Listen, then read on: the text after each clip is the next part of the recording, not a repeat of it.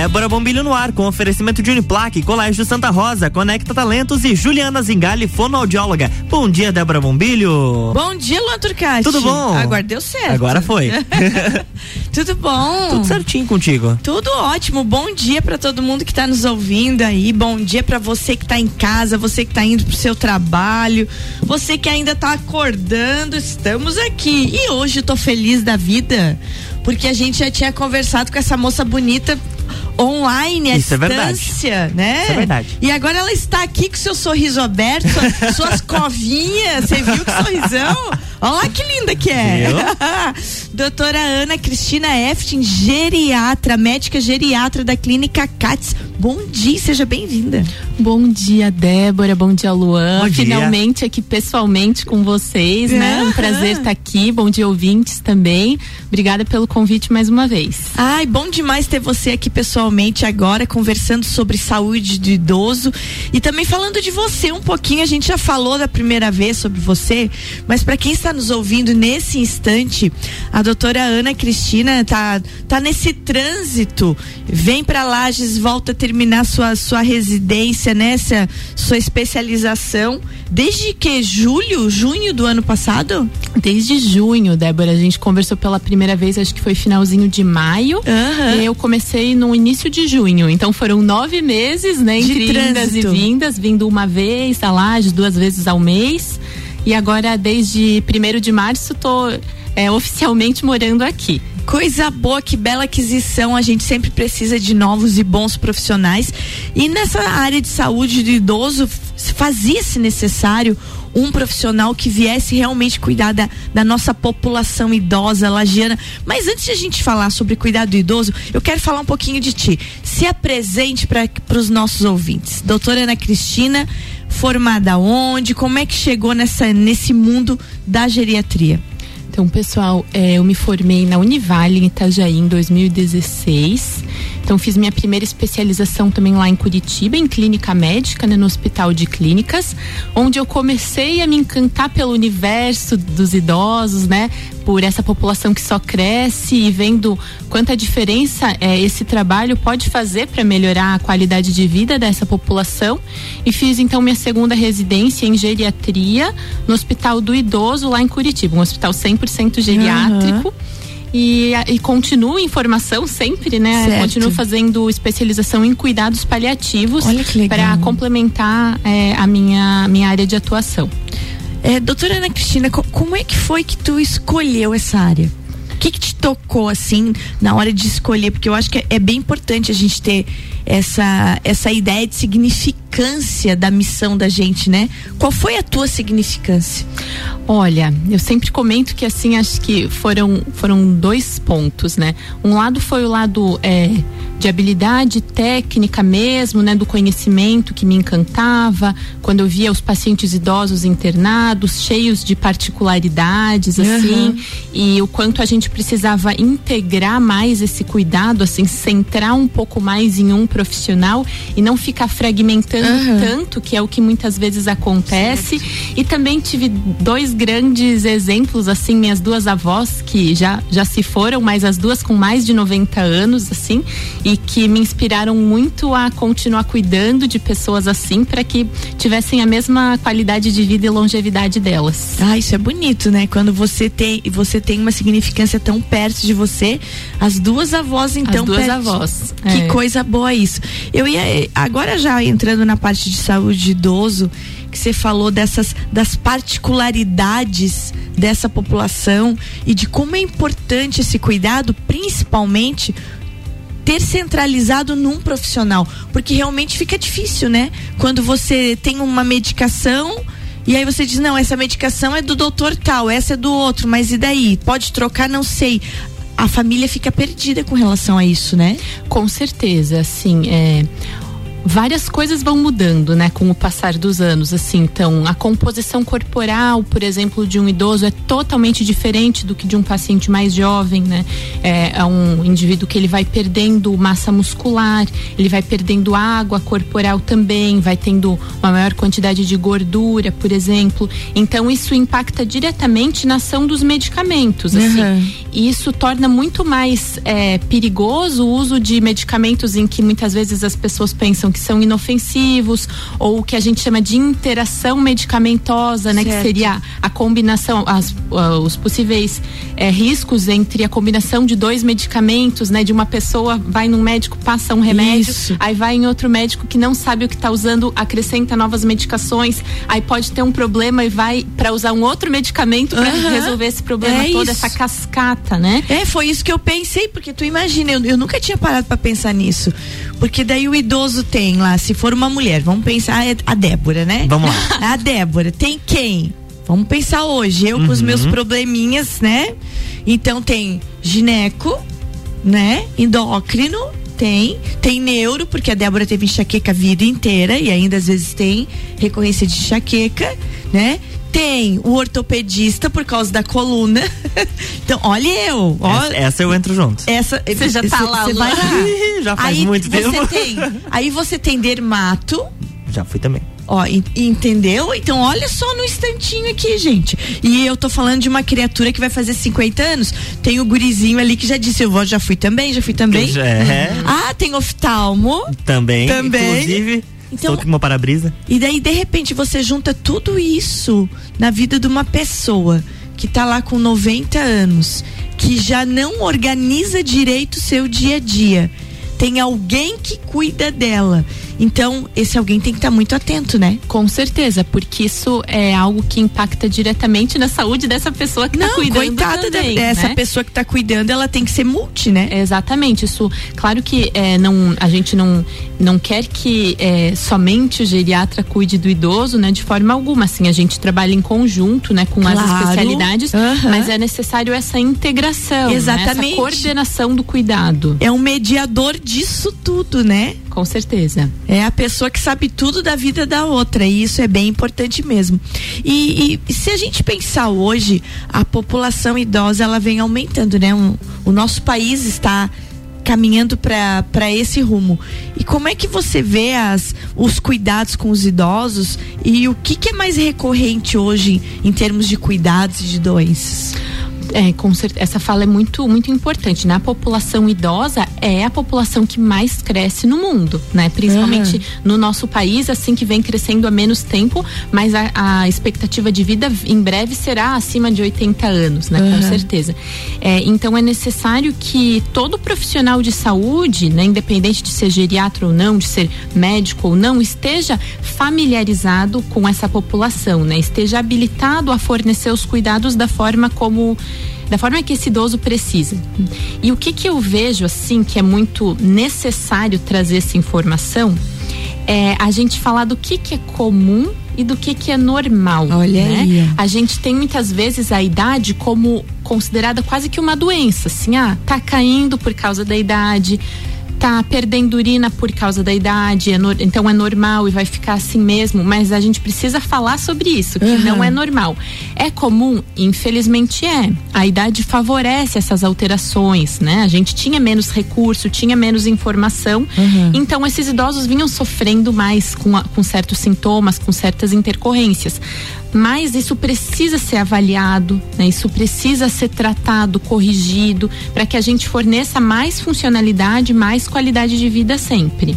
Ah, isso é uma coisa interessante, então, porque vamos usar a audição de exemplo.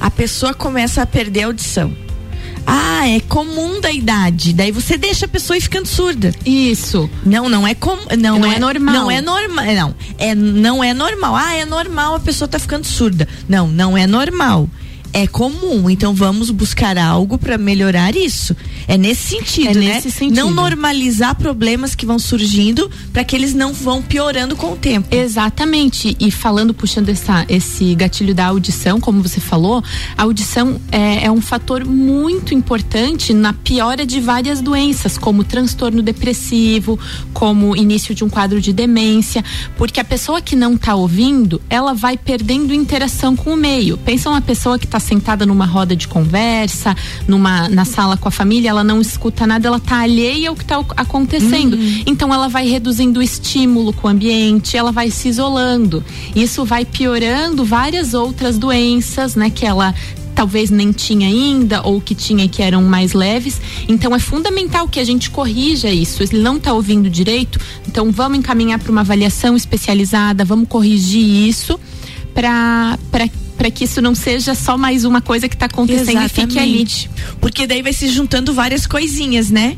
Aí é a audição, Exato. daqui a pouco é a dificuldade para comer, depois é o comportamental, o esquecimento e vai juntando. Gente, temos muito a conversar sobre saúde do idoso e a gente vai tomar uma aguinha agora, fazer um intervalo. Já voltamos com a doutora Ana Cristina Eftin, geriatra da Clínica CATS, que agora é lagiana também, porque está morando em Laje desde o início de março. RC7748, estamos no Jornal da Manhã com a coluna Débora Bombilho, no oferecimento de Juliana Zingali, fonoaudióloga, Conecta Talentos, Colégio Santa Rosa e Uniplac. Hoje tem Bergamota às sete da noite com o Gabriel Matos. O comunicador e repórter Daniel Silveira é o entrevistado e é dele também a playlist do programa. Bergamota de segunda a sexta, 19 horas, colado no Copa Cozinha.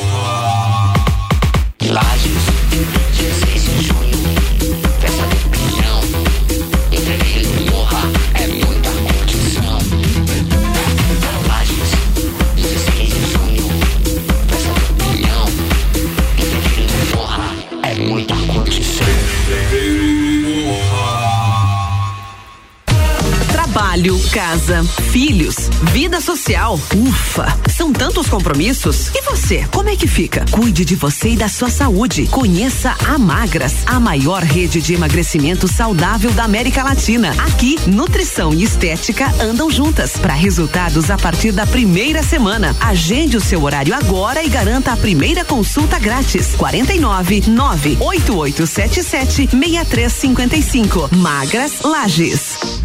O mercado de trabalho já enxergou você? Invista na sua carreira em um ambiente que transborda conhecimento e te prepara para a ação. Aqui você vai encontrar a pós-graduação que vai mudar a sua vida. Escolha ser Uniplaque. Informações pelo WhatsApp 999382112 e pelo site uniplaquilages.edu.br. RC7 89.9. RC7 Descobrindo juntos novos segredos, compartilhando mundos e dimensões. Vem somar amor com conhecimento, vem transformar ideias em emoções. Imagine só onde você pode chegar. Santa Rosa, a soma do melhor na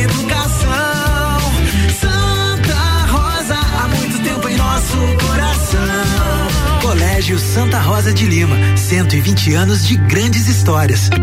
Juliana Brasil Zingali, fonoaudióloga, atende adaptação de aparelhos auditivos, sono, disfagia e comunicação. Rua Lauro Miller, 880 Centro, 3222 9165. No Instagram, siga arroba Fono Juliana Zingali. RC7751, estamos de volta no Jornal da Manhã com a coluna Débora Bombilho, no oferecimento de Uniplaque, Colégio Santa Rosa, Conecta Talentos e Juliana Zingali, fonoaudióloga.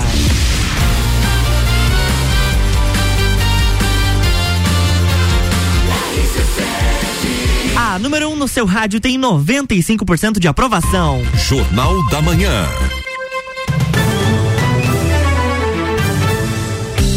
Estamos de volta, bloco 2. Bloco 2 de volta comigo aqui, médica geriatra, doutora Ana Cristina Eftin, lá da Clínica CATS. Aliás, quero aproveitar para dar um bom dia especial para aquele time que eu adoro da Clínica CATS, liderado pela doutora Sediane, fonoaudióloga, minha amiga. Um beijo bem grande para todos vocês aí da Clínica CATS. Ô, doutora Ana Cristina, pensando em, em médico geriatra, vem aquela pergunta assim, ó quando eu devo procurar, como, quando e por quê, né? Tem aquela coisa que todo mundo diz. Eu imagino você que deve ouvir assim: ah, ainda bem que eu não preciso ainda, né? Porque ninguém parece que procurou geriatra porque tá velho, né? É, é como se estivesse se dando um diagnóstico, né? Agora, se marquei consulta no geriatra, geriatra eu sou idoso. É, você deve ouvir bastante isso, né? De, ah, ainda bem que eu ainda não preciso de ti. É, com certeza, mas essa é uma pergunta que eu escuto com muita frequência. Uhum. A partir de que idade? E assim, é, sendo bem sincera, não existe uma resposta certa, né? Mas a partir dos 60 anos, assim, a gente já vê muito benefício, né, em estar tá se consultando, né, com, com médico geriatra. Claro que aquele paciente com idade mais avançada, né, com múltiplas uhum. comorbidades, que usa muitas medicações, como a gente con conversou antes, em que é necessário coordenar melhor esse cuidado, é fundamental que ele certo. tenha avaliações regulares com o médico geriatra. Mas mesmo em idades mais jovens, em que se tenha menos problemas de saúde, é, é interessante, já existe um benefício por conta desse olhar muito mais preventivo que a geriatria, geriatria tem, né? Em estar tá minimizando danos, em estar tá focando em certas é, situações, né? Como, por exemplo, prevenção de quedas, avaliação de qualidade óssea, uhum. avaliar vacinação, né? Eu sempre, quando eu pergunto pra, da, em relação à vacinação dos meus pacientes, eles falam, nossa, mas era só no pediatra que a gente vê isso. mas é fundamental essa avaliação também. Avaliação também da parte cognitiva, né? Para que a gente possa estar tá, é, detectando precocemente alterações uhum. e, e, esteja corrigindo elas, né? Para voltando na, naquilo que eu sempre isso. bato na tecla da manutenção da funcionalidade e da qualidade de vida, né? Que a gente permita que isso se mantenha. E como é que faz toda essa é, eu vejo que a parte cognitiva é algo fundamental que seja detectado logo, porque vai, vai fazer com que com que se resolva, com que que se preveja todos os passos do futuro, né? Uhum. A parte cognitiva é muito importante no dia a dia de todo mundo. E como é que a gente detecta que o idoso começou a perder a sua funcionalidade cognitiva? Então, é, é algo bem delicado, assim, muito, porque muito. Isso, come, isso vem acontecendo mais, né? As pessoas estão vivendo mais, então a gente acaba fazendo mais diagnósticos. É, a idade é o principal fator de risco mesmo. É, mas, em geral, essa perda cognitiva, essa perda de memória de alguns domínios, ela vai surgindo de forma muito sutil, em que o próprio paciente consegue, às vezes, compensar isso, isso de outras formas, né? Aquela pessoa que ela não está conseguindo mais captar tudo aquilo que ela ouve então ela começa a anotar tudo para compensar isso.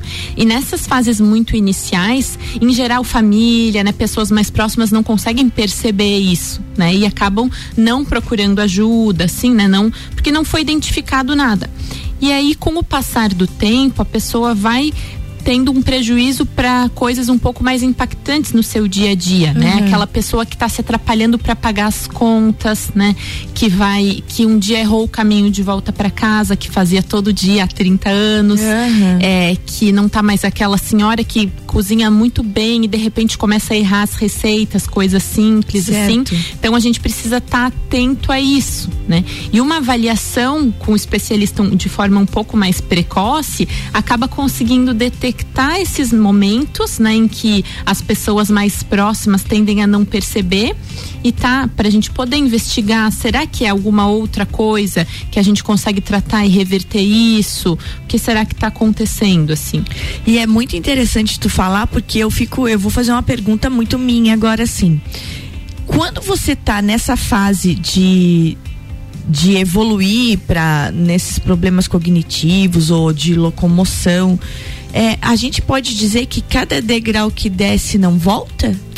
Olha, não necessariamente, uhum. né? A gente atuando de forma correta, a gente consegue estacionar, a certo. gente consegue lentificar muito essa progressão, uhum. sabe? É, muitas vezes existem causas reversíveis, né? Algumas alterações, por exemplo, função tireoidiana, algumas vitaminas, algumas alterações é, estruturais mesmo, em que a gente consegue controlar e reverter e voltar ao degrau que se estava antes, uhum. é, mas a gente precisa investir em reabilitação reabilitação, né? Precisa é, controlar melhor esses fatores para que essa essa descida seja mais lenta. É, isso é fundamental. Eu, eu, vi a tua postagem ontem sobre o dia do cuidador, né? De isso. idosos. E eu queria que você falasse um pouquinho dessa peça tão importante. A gente conversou um pouquinho ali fora e eu achei a tua fala muito bacana, porque às vezes a gente esquece de quem cuida, né? Um, um idoso muito bem cuidado tem um cuidador que talvez esteja precisando de, de cuidado. cuidado. Eu achei essa fala fundamental. É. o, existe hoje até um diagnóstico, né, para síndrome do estresse do cuidador. Existem escalas para a gente quantificar isso, né? Porque essa pessoa que vai se tornando dependente, né, ela tem alguém que está cuidando dela, ah. né? E é necessário a gente cuidar de quem cuida também, porque é uma pessoa que também tem suas necessidades, que muitas vezes se a gente tem lá um idoso com uns seus 80 e poucos anos, essa pessoa que está cuidando, que na grande maioria das vezes é um familiar, não é alguém com seus 20 anos, é alguém não. já com talvez um pouco mais de idade, com seus problemas de saúde. Então é sempre importante a gente avaliar isso também, né? Quando a gente vê um idoso muito bem cuidado, tem que ligar o alerta para olhar bem para esse cuidador, porque tem grandes chances dele estar sobrecarregado, dele não estar se cuidando, né? Eu sempre uhum. trago isso nas minhas consultas, assim, eu olho para esse cuidador e você também está indo no seu médico, uhum. também está fazendo seus exames, também está cuidando de si, para que a gente tenha esse cuidado feito de forma correta, né? Primeiro estar bem para depois cuidar dos outros, né? É, e aquilo que tu falou é uma coisa interessante, porque ninguém tem obrigação de nada e às vezes quem cuida é visto como uma obrigação, não faz mais que a obrigação cuidar, né? Quando é o caso de um familiar. Isso, muitas vezes é um familiar, em, em geral do sexo feminino, né, que acaba que não está trabalhando fora, mas que tem todas as suas obrigações dentro de casa, claro. em cuidar da casa, cuidar da família, cuidar de tudo e cuidar desse idoso que demanda tanto também, né? Mas é visto pelas pessoas de fora como não, não é mais que obrigação, né? Não trabalha fora, não tá fazendo, tá fazendo o mínimo. Né? Exatamente. Né? E, e muito pelo contrário, é como se fosse um plantão de 24 horas, sete dias por semana, né? É, então é mais, mais um detalhe que a gente está sempre muito atento. Né? É, esse negócio de ser plantão é interessante, porque eu fico imaginando assim, ó, você cuidar de um idoso ou de uma idosa o dia inteiro, é sempre alerta, né? Uhum. Você não descansa nunca, você não vai baixar baixar guarda nunca, porque a qualquer momento aquela pessoa pode precisar de ti. Com certeza, é como se fosse às vezes de um bebê, de um recém-nascido, alguém que está engatinhando, só que é, com várias outras particularidades, né? Um cuidado que exige muito mais. Ah, muito mais mesmo. Chegando ao final da, da, da, nossa entrevista de hoje, doutora Ana Cristina, e já na certeza que tu vai voltar aqui, porque a gente tem muito a falar sobre muito. isso. Muito. Quais são as dicas essenciais que você deixa hoje para os idosos que estão nos ouvindo? Então, é, você que tem seus 80 anos, que tem um familiar já muito idoso ou mesmo com menos idade, faça suas avaliações periodicamente, seja com o seu médico geriatra, com algum outro médico da sua confiança, né? Esteja atento a novos sinais e sintomas, né? Não pense que isso é algo que vai passar ou que é assim mesmo. Procure ajuda, né? É, para que você viva com mais qualidade, que você se mantenha fazendo as suas atividades sempre, né? Dentro da medida do possível, fazendo aquilo com segurança, mas que esse idoso esteja integrado no meio em que ele vive, né? Então, não deixe de fazer suas avaliações periodicamente e em caso de dúvidas, procure seu médico. É isso aí. Como achar a doutora Ana Cristina, quem está nos ouvindo e que disse, não, preciso conversar com essa doutora. É, então agora todos os dias lá na Clínica Cates, agenda aberta, com bastante horários para estar tá atendendo vocês.